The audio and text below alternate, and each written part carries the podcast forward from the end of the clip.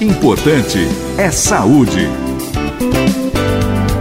Olá, amigos da Gazeta Online. Eu sou José Roberto Portante, trazendo sempre um assunto interessante sobre sua saúde.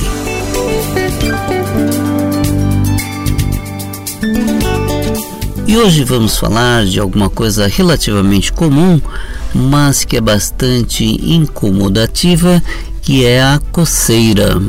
Pois é, quem é que já não teve uma coceirinha aqui ou ali, uma coceirinha eventual? Mas não é dessa que eu estou falando. Eu quero falar aqui com vocês sobre aquela coceira persistente que incomoda muito, que tira do sério. Pois é, existem várias situações que podem levar à coceira. A primeira delas e a mais comum é a coceira de fundo alérgico. É uma sensibilidade a alguma coisa que você está entrando em contato, que pode ser alimentos, pode ser bebida, pode ser algum medicamento. Você pode ter alergia, inclusive, a pelos de animais, pelos de gato, pelo de cachorro, ou então algum tipo de tecido que você está entrando em contato, cobertor, ou então lã, ou, ou então alguma substância, por exemplo, perfume, ou próprio sabonete. Enfim, existe uma infinidade de situações em que podem fazer com que acabe te levando a coceira.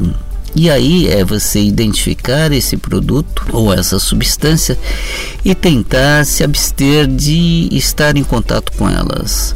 Mas você pode ter outras situações que podem também te levar à coceira. Por exemplo, se a sua pele está desidratada ou esfoliativa, e aí sim também a pessoa pode ter coceira por causa disso, e aí falta hidratação da pele mas você pode ter coceira por algum processo infeccioso. E esse processo infeccioso pode ser viral, bacteriano, fúngico. Você pode ter, por exemplo, uma micose de pele, e aí normalmente essa micose de pele você tem a coceira localizada onde tem essas lesões.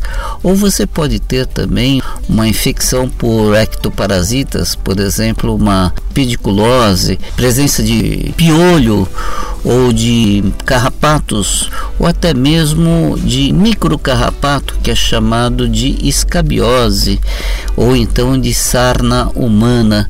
E aí, quando você tem a sarna humana ou a escabiose, aparecem determinados pontinhos avermelhados na pele, indicando que tem a presença desse microcarrapato debaixo da pele. E você pode ter situações mais graves, situações em que a pessoa pode ter aí um problema neurológico importante, ou então um problema de fígado ou de rim, ou então um problema sanguíneo também, uma doença sanguínea que também pode levar a coceira.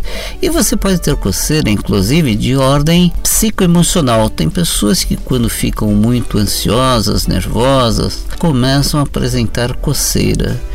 De um modo geral, quando você tem uma coceira que ela é persistente, é importante que você procure um médico, um clínico geral ou um dermatologista para que ele, observando as lesões e sabendo as características, sabendo em que situações você tem a coceira ou não, ele possa fazer o diagnóstico adequado e instituir o melhor tratamento para resolver esse seu problema.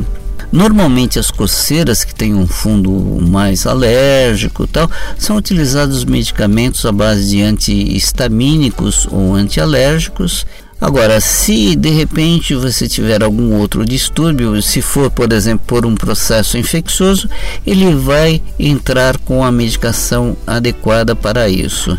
Então, realmente é importante procurar o médico para que ele faça o diagnóstico e institua o melhor tratamento possível.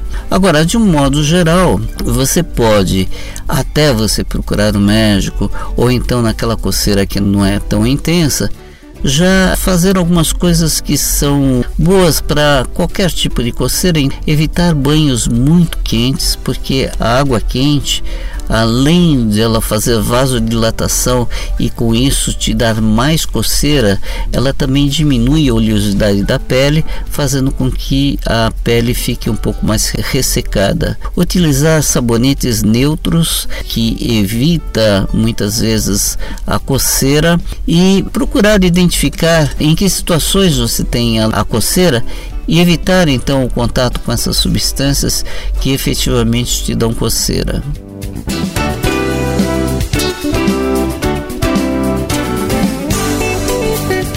Por hoje é só e eu sou José Roberto Portante, trazendo sempre um assunto interessante sobre sua saúde. Importante é saúde.